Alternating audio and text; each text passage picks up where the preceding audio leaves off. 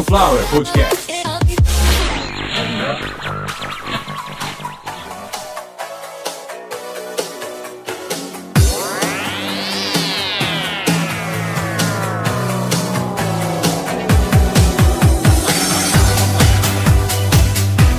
Começando mais uma edição de Caviar uma Ova, que é um podcast oferecimento de Sunflower Podcast. uma usina de podcasts. E eu sou Carlos Santo Forte. Essa é a centésima, trigésima edição do Caviar uma Ova, a nossa publicação de número 130, que é a continuação do episódio 129, Nova York contra o crime. Nem precisou de, de Frank Sinatra, nem de nada. Até porque, bom, é, vou fazer uma perguntinha. Eu sei que alguns sabem, outros não. Dessa minha audiência atual, eu sei que a pergunta que eu vou fazer, alguns sabem, outros não.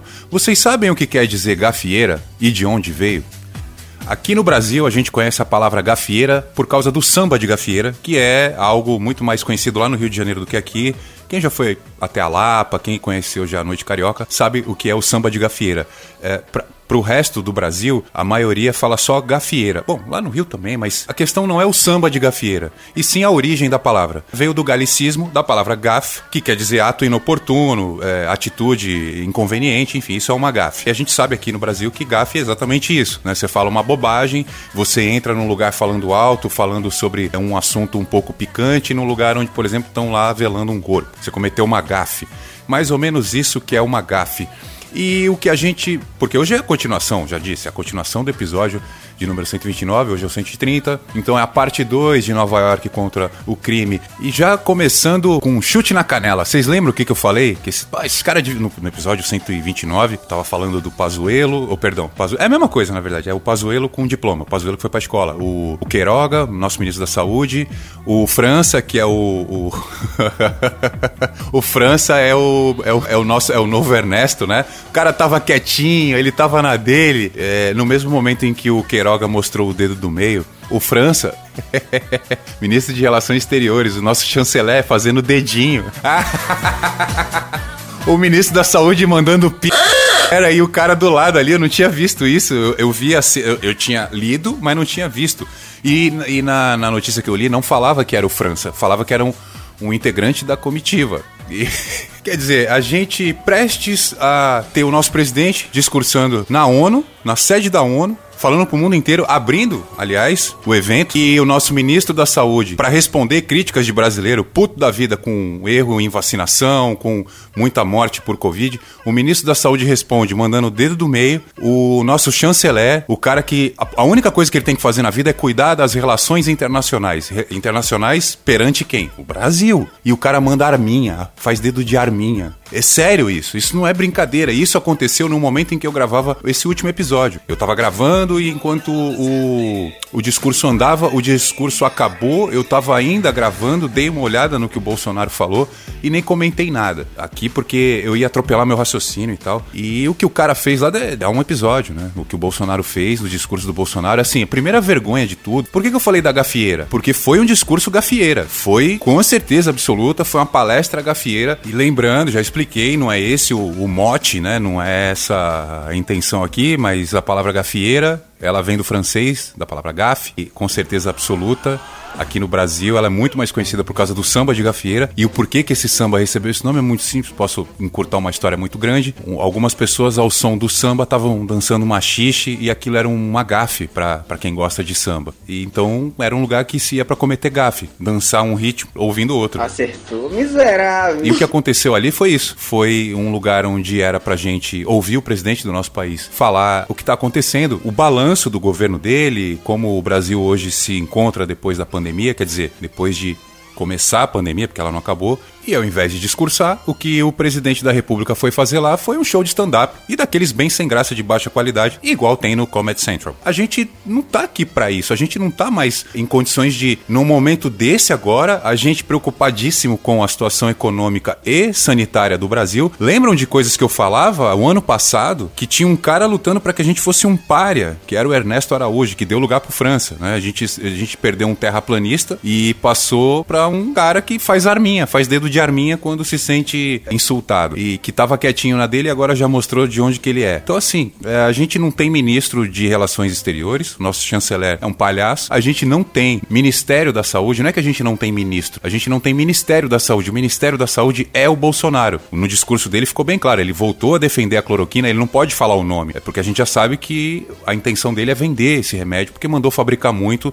mandou o exército fabricar muito. Foi superfaturada a compra do insumo, a compra do sal. É, é um IFA, não deixa de ser um IFA. O sal que faz a cloroquina foi de 6 para 30 dólares o quilo, enfim. A gente viu ali uma condição clara de impeachment, que não vai acontecer. Ainda bem até porque isso, se ele escapa, fortalece. Quando você ataca um inimigo, principalmente sem todas as provas necessárias, geralmente ele escapa e sai fortalecido daquilo. O Bolsonaro agora, nesse momento, ele não tá preocupado com impeachment, ele não tá preocupado em sair do governo. Ele tá preocupado em continuar essa bravataria, como eu chamo, uma das coisas que ele falou que eu achei impressionante foi dizer que 84% do bioma da Amazônia está intacto. Ele quis dizer que 84% da Amazônia nunca foi tocada. E a gente sabe que apenas 60% da Amazônia ainda resta de maneira virgem, intacta, imaculada. Aproximadamente entre 38 a 40% da Amazônia, ela já foi devastada e mais de 24% disso é irreversível. Até porque em alguns desses lugares já existem madeireiras. Então a gente, de alguma maneira, está vivendo um, um, pesadelo inacreditável com o presidente Jair Messias Bolsonaro no poder. Não interessa quem é de esquerda, quem é de direita, quem é neutro, quem entende o mínimo, o básico de política, sabe que a gente está vivendo um pesadelo. Você sabe quem é que está vivendo a pior parte do pesadelo hoje? São as pessoas que hoje têm consciência política e votaram no Bolsonaro. Desse contingente, 0% confia nele. Quem tem consciência política e votou no Bolsonaro hoje são os arrependidos. Muitos são aqueles low profile, que ficam quietinhos porque sabe que pode ouvir assim: e aí, tá reclamando do quê? Tu votou no cara? Tu votou no palhaço que usa roupa de passeio de quartel? Nem militar o cara é. Sabe, é um negócio que eu fico nervoso de ver aquela sanha de mostrar que, que é militar, que, enfim, que não é. Bolsonaro não é militar. Vocês precisam entender isso. Infelizmente, ele é o chefe. Ele é o chefe das Forças Armadas, porque ele é o presidente da República. Mas quando acabar o mandato desse cara, ele não é mais ninguém. Ele, por exemplo, se ele faz um discurso como ele fez, defendendo cloroquina, dizendo que o auxílio emergencial é de que ele deu um auxílio emergencial de 800 dólares, ele vai preso. Porque o auxílio emergencial foi de 800 dólares, gente. Foi somando todo ele, os dois anos. Incedeu uma parcela de 800 dólares, né, dividida em, em, em, nove parcelas, é isso que você fez? Você, tem que explicar a coisa direito. Fora de contexto fica fácil dizer que é, subiu o emprego, que o investidor internacional volta a se animar a investir no Brasil. Pô, esse dado é completamente ao contrário. O nosso PIB ele diz muito sobre isso. E a atitude desses caras, muito delas é sobre o nosso PIB, que retraiu, porque quando o nosso excelentíssimo ministro do liberalismo, Paulo Guedes, diz que o PIB cresceu um X, porque quando a gente tem um número, a gente arredonda para cima. Eu estava conversando esses dias isso com um amigo meu. Como é que você vê que o cara é mau caráter? Quando é 197, ele fala que é cento e pouco. Cento e pouco é 103. E 197 a gente sabe que é praticamente uns 200. Então a gente estava conversando, eu e um amigo conversando sobre minutagem de produção e tal. E aí alguém que quase com 200 minutos produzidos disse que tinha que estava devendo cento e pouco. Falei, ó, cara, mau caratismo isso, porque é o dobro, é quase 200. Por isso que eu usei esses valores. Quando é 197, não é cento e pouco, é quase 200. Agora, quando acabou de passar dos 100, ah, é 103, e que não seja dólar, porque 103 dólares ou 100 dólares na conversão nossa aqui dá praticamente aí uma compra do mês. Só com a diferença, dá uns 18 reais. Não dá mais para viver desse jeito, distorcendo absolutamente tudo. O nome dessa política que o presidente Jair Bolsonaro pratica, que o pessoal fala que é bolsonarismo, né? Que ameaçar as pessoas de morte, de estupro, falar o tempo inteiro de negros, de gays e de outras minorias como se estivessem abaixo da linha humana isso é o bolsonarismo? É, isso é o bolsonarismo. Isso não é política. Então a gente está falando que bolsonarismo é uma doutrina criminosa, é uma filosofia de crime. É uma linha de crimes em sequência a seguir, uma linha de desrespeito ao ser humano, à vida a ser seguida. Isso é o bolsonarismo, ok. Mas qual que é a política que o senhor Jair Bolsonaro propõe e nos oferece? Eu chamo de distorcionismo, que é distorcer absolutamente tudo, para não dizer que é tudo mentira, porque tem muita coisa que é mentira. É, como eu digo, são concepções espúrias espúrias. Concepções espúrias é quando você parte de um pressuposto qualquer, seja lá de qual for o assunto, de algo que realmente, de verdade, não existe ou não condiz com a realidade. Vou dar um exemplo. Quando o presidente diz uh, que apoia, o Brasil é uma nação que apoia a família tradicional, os valores da família tradicional, pelo amor de Deus, até quem tem na família apenas exemplos de casais de homem e mulher, casais de homens e mulheres, sabe que, aliás, porque está no dicionário, sabe que existem outras maneiras de você constituir uma família. E que casal não é apenas homem e mulher. Casal é quem está casado numa relação íntima. Inclusive, um cara aqui na minha cidade tomou um processo. Parabéns, aliás, o juiz que condenou ele a pagar uma indenização, porque ele colocou lá no comérciozinho dele, lá no, no negocinho de vender peixe lá dele, rodízio de sushi, promoção para casal. Embaixo, lembrando que casal é homem e mulher. Eu falei para você naquela época que eu não ia mudar o sistema nem cardápio, porque você não ia conseguir mandar essa promoção para frente. Você foi alguém que se sentiu ofendido, você foi processado, você pagou a indenização pro casal, que são dois homens, e eles com o dicionário te provaram que casal é quem tá casado. Tanto que eu, discuti, discuti mesmo, enfim, com uma ex-ouvinte aí que falou que tinha um casal de filho. Eu falei, você coloca eles para transar que horas? Ou então que você, quando você vai trabalhar, que eles fazem sexo, ela, o que, que você tá falando? Eu falei, porra, ninguém tem casal de filho. Se você tem um menino e uma menina, você tem dois filhos. Você tem um par de filhos. É um par. Par é o que tá junto com o outro. Casal é quem faz sexo, quem tem uma vida íntima um com o outro. Então, ah, eu tenho um casal de cachorro. Eu tenho dois machos, pode até ser, desde que um coma o outro. Entendeu? É assim que funciona a palavra casal. Quando você ouve que a família tradicional brasileira, ela tem os seus valores, você tá dizendo que só homem e mulher podem ser uma família. A maioria das pessoas sabe que não é isso. Agora, quem defende o Bolsonaro, como eu digo, o distorcionismo, já entende por aí. O que não é homem e mulher está errado. Eu, por exemplo, eu sou heterossexual. Eu, como eu digo, eu sou um hétero não curioso. Eu gosto só de mulher. Só que quantas vezes eu já não fiquei com uma mulher que tinha acabado de terminar um relacionamento com outra mulher? Quantas vezes eu não ouvi de uma mulher que o namorado, ou que o ex-marido, ou que o ex-namorado conheceu um cara e aí passou um tempo ficando com o um cara, depois descobriu que não era gay? Enfim, eu vou menosprezar uma pessoa por causa disso, ou vou questionar a vida dela. Eu, como eu falei já num outro episódio, termo tão simples que resume tudo. Isso é uma questão de foro íntimo. Isso é seu. É que nem os seus gases, é que nem a sua batida do coração, é que nem aquela queimaçãozinha que dá no seu estômago quando você toma um café ruim. É uma questão de foro íntimo. É seu, você tem que resolver. Então, se você gosta de homem, mulher, de garfo, de colher, o problema é seu. Nada passando de dentro de você pode ser afetado por isso. Seus vizinhos, os seus amigos. Então, o que é a família tradicional? É, na minha opinião, família tradicional é uma família onde ninguém faz coisa errada e todo mundo está procurando fazer o bem. O cristão sabe disso. Aliás, é uma coisa que o cristão vem falhando muito nessa gestão do Bolsonaro, que é a verdade acima de qualquer outra coisa. E que todos nós somos filhos de Deus, certo? Para alguns cristãos eu tô vendo que filho de Deus é só quem gosta de arma, de Bolsonaro e de atacar quem não é cristão. E aí já começa a gente entrar num lugar onde eu não quero mais entrar. Até porque esses já fizeram a sua parte para comigo. Então, a gente hoje vive uma situação inacreditável. O discurso do Bolsonaro fala muita coisa.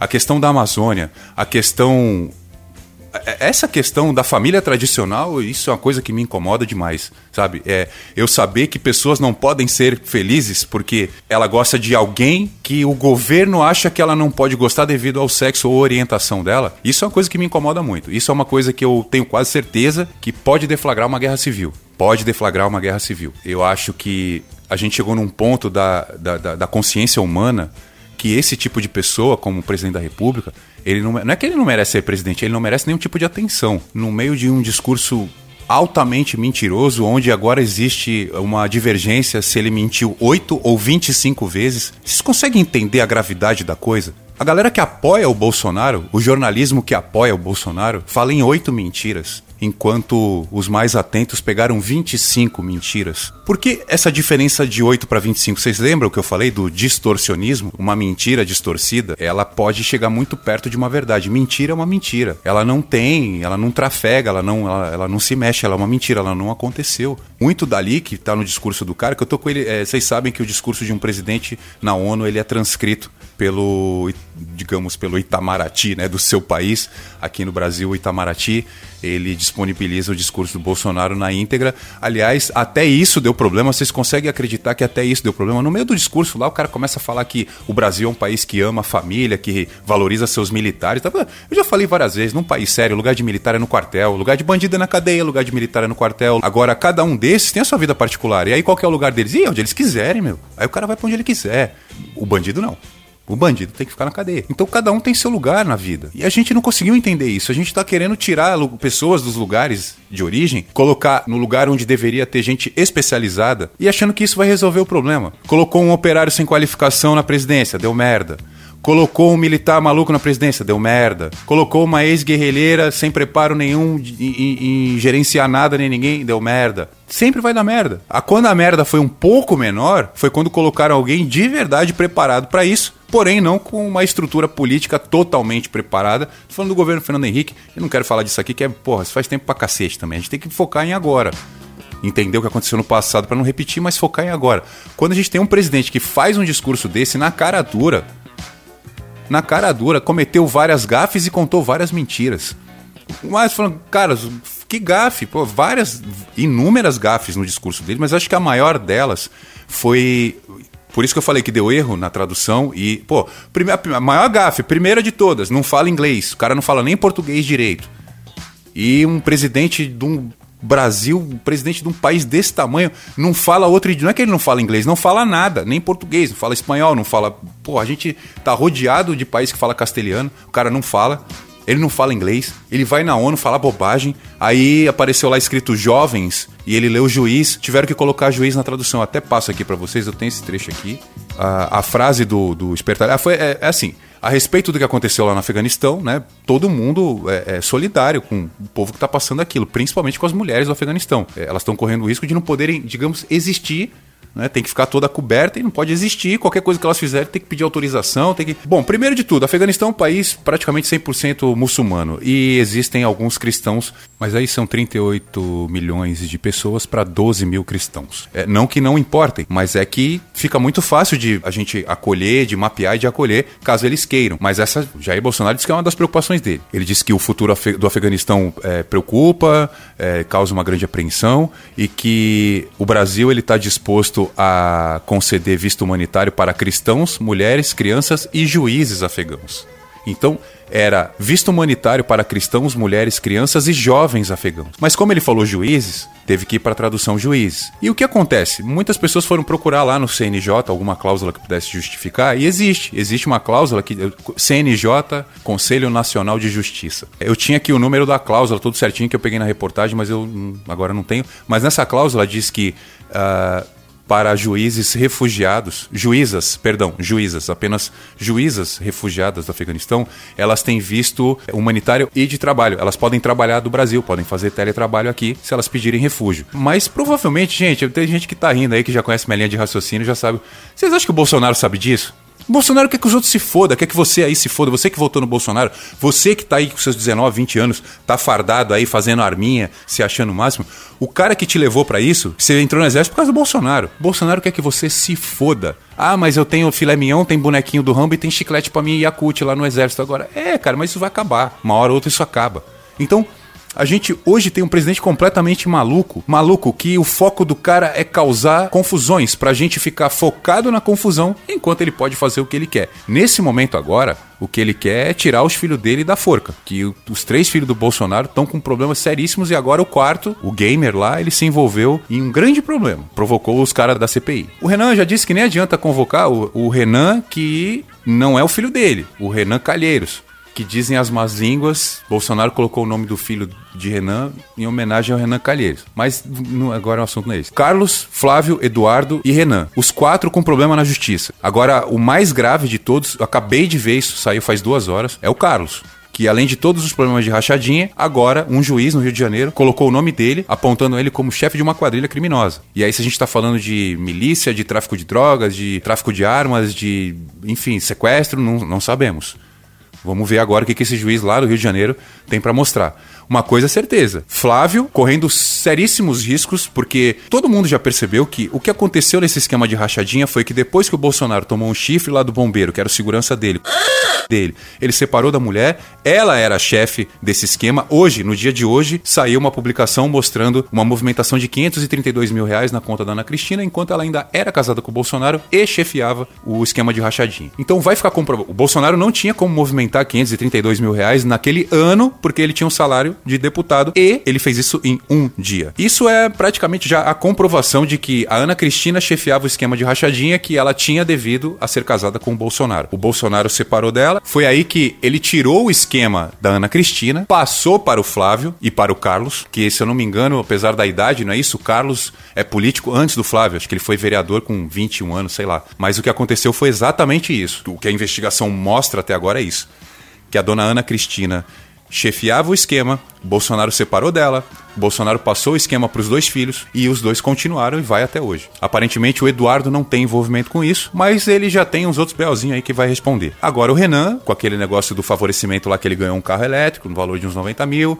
A empresa que ele abriu foi com o Marconi Albernaz, que é o cara que está lá na CPI, dizendo que ele vende estudos políticos. Na verdade, isso nem existe, mas enfim, toda uma amarração dessa quadrilha está sendo feita agora. O arremate disso está sendo feito agora. Uma parte com investigações da Polícia Federal, outra parte com, com o pessoal da CPI, que com, conta também, com certeza absoluta, quero crer, né, com o auxílio da Polícia Federal. Que eles têm a própria polícia, eu não sei até em que esfera, na questão investigativa, a Polícia do Senado vai, mas na verdade tenho que confessar que eu não faço a mínima ideia, mas sei que ela atua junto, até porque na própria CPI a gente ouve né, os senadores falando sobre a Polícia do Senado. E as investigações contaram com as colaborações da Polícia do Senado. Então vamos ver né, até onde eles vão conseguir achar mais provas, mais indícios, quem sabe até novos casos de corrupção, principalmente que essa palavra parece que ela era proibida na boca de quem estava todo empolgado com a eleição e tal, né, que não vai ter mais corrupção, que o capitão vai. Capitão corrupção, irmão. Capitão propina, capitão cloroquina. Entendeu agora? Capitão dólar. Ia ser a melhor coisa do mundo a gente ter a imortalização da imagem do Bolsonaro como capitão um dólar. Quando o cara viu a chance de meter um dólar em milhões, em centenas de milhões de itens, viu a chance de levar aí quase um bilhão de reais, a bomba estourou.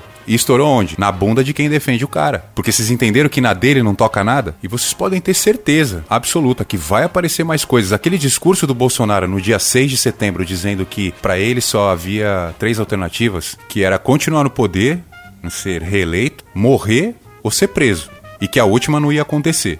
E muitas pessoas não se perguntaram por que, que ele falou que não vai ser preso. Esse episódio serviu para isso, para vocês entenderem o porquê que o seu Jair Messias Bolsonaro, depois que perdeu o mandato de presidente da República, vai ser preso ele vai ser preso. Ele não é militar, ele não tem foro privilegiado. E os crimes a, a que ele está nesse momento agora sendo investigado e irá responder, nesse momento agora, quando uma investigação está andando perfeitamente. E aí tem lá, por exemplo, aí no dia tal, Flávio Bolsonaro mandou um comprovante para o pai, o senhor Jair parou parou, não pode mais seguir, porque existe uma lei que protege o presidente da República, até para que ele possa governar. Então, muitas coisas que já foram comprovadas, e é por isso que o Bolsonaro luta tanto para que o Flávio não responda por nada, para que o Carlos não responda por nada, porque quando eles responderem por isso, vai tocar diretamente pro pai. E quando ele não tiver mais foro privilegiado, só que tem um detalhe: se não tirarem o foro privilegiado do Flávio, essa bomba vai estourar e muitas coisas ainda vão demorar para andar porque o Flávio é senador. Porém, o pai dele não será mais presidente e Bolsonaro não vai. Eu tenho certeza, dificilmente o Bolsonaro vai conseguir se eleger para alguma coisa que não seja deputado. Ele não será senador, dificilmente um partido aceitaria ele para se candidatar a senador. Existe um tempo de desintoxicação, digamos, né? E existe também uma quarentena quarentena, ele não pode simplesmente sair de uma eleição e já entrar em outra. E esse é o tempo que a gente precisa para ver esse cara preso. O que ele fez com a gente aqui, só essa questão da cloroquina, de querer que a gente tomasse um remédio para morrer, mas que vá para rua trabalhar, só isso já é o suficiente. A cloroquina do Bolsonaro é o terceiro pino da tomada da Dilma. Só isso aí para mim já é impeachment e cadeia. Que você acaba com a vida dos outros com isso aí. É importante não ter terceiro pino na tomada e nem tomar cloroquina quando você não tem nenhum problema, como lupus, por exemplo. Muita gente tem lupus, aliás, e não toma essa merda aí, que esse remédio é bem velho. Já tem um episódio aqui que eu conto que vocês acharam que eu ia fazer piada, ia falar do Van Damme e tal, só falei no final do episódio, fazer uma brincadeira. Contei exatamente como a cloroquina foi descoberta, desenvolvida e como virou um medicamento, que era um medicamento muito mais forte antes, enfim. Pode ouvir aí episódio, sei lá, digita aí cloroquina que vai aparecer. O importante agora é a gente entender uma coisa. Não vivemos mais num mundo onde pessoas igual o Jair Bolsonaro e os seus asseclas, o seu rebanho, conta mentira e a gente fica esperando para ver se aquilo é verdade ou não. Não, a gente vai agora na internet e constata na hora. Quando eu falei aquela história, olha, estão me chamando para falar que tá tendo uma festa em Nova York, o pessoal tá esperando o Bolsonaro. Não, não, isso é mentira. Quer ver que eu vou achar aqui em um minuto? Foi menos de um minuto. Em menos de um minuto você consegue desmentir o zap do capitão. E assim, vai ser assim sempre. Não tem como perder essa luta. A luta hoje é nem isso nem aquilo, nem um lado nem o outro. É só fora Bolsonaro. É fora Bolsonaro. Mas não adianta tirar o Bolsonaro e ficar pensando em Lula, ficar pensando em Aécio, ou então lá do lado circense, Danilo Gentili, Luciano Huck, Datena, Gilberto Barros. Vocês querem o quê? Um programa de TV ou vocês querem um presidente para comandar o Brasil? Quando for votar em senador, em deputado, é a mesma coisa. Vocês querem o quê? Um cara para falar das histórias do, da seleção? Então eu vou votar no Romário. Eu quero um cara para fazer piada, eu vou votar no Tiririca. Eu quero um cara empurrando um sorvete napolitano na boca do palhaço, eu vou colocar o Alexandre Frota. Que é isso, pô? A gente não vai chegar em lugar nenhum desse jeito. Ó, só pra vocês terem uma noção, pra encerrar o episódio em alto astral, troca a trilha aí, Consuelo. Bota a música de, de palhaçada aí. O que, que eu falei que, que o Bolsonaro, o Queiroga, o Braga Neto, o França, o que, que esses caras mereciam? Eles mereciam ficar preso lá. Eu ainda brinquei, em dólar, né? Porque tudo lá em dólar. Ficar preso em inglês, em dólar. O que, que aconteceu? Eles voltaram, o ministro da Saúde não. Tá preso e é em dólar. 6 mil reais. 6 mil reais. 1.080 dólares a diária do Queiroga lá. Vai ficar 15 dias porque pegou Covid. O ministro da Saúde não tem saúde. Nem isso você tem, Marcelo. Nem isso você tem. Aí, a praga que eu te joguei pegou. E essa brincadeira aí vai custar mais de 90 mil reais. E vamos pagar essa porra, vamos rachar. O brasileiro vai se juntar pra rachar pra pagar, por quê? É trabalho, ele tá lá em missão, ele vai ficar preso em quarentena em Nova York, a sorte é dele. Eu que desejei aí, essa praga é minha. E essa conta eu não vou pagar também não. A ideia foi minha, mas eu não assinei nada. Agora você espero que se recupere bem dessa Covid aí e quando voltar pro Brasil, bote a mão na consciência e comece a agir como um homem de honra. Caviar uma ova é um oferecimento de Sunflower Podcast. Uma usina de podcasts, você ouviu a edição de número 130. Tô te pedindo aí uma ajuda agora, já que você gostou do conteúdo que eu sei. sunflowerpodcasts@gmail.com é a nossa chave Pix e picpay.me barra caviar uma ova é o nosso PicPay, tá aqui na descrição do episódio, pode olhar, bate o dedinho, já abre o PicPay, você me doa e não aparece teu nome, não aparece CPF, não aparece nada. E você pode ajudar aí Carlos Santo Forte a ter uma vida um pouquinho mais confortável no financiamento coletivo, que é o Apoia-se apoia.se barra Carlos Santo Forte, também tá na descrição do episódio. Muito obrigado você que ficou essa meia hora aqui me ouvindo. E no próximo episódio, algum outro assunto, talvez, quem sabe já, uma nova síndrome aí, sei lá, quem sabe Covid-22 no próximo episódio, sei lá.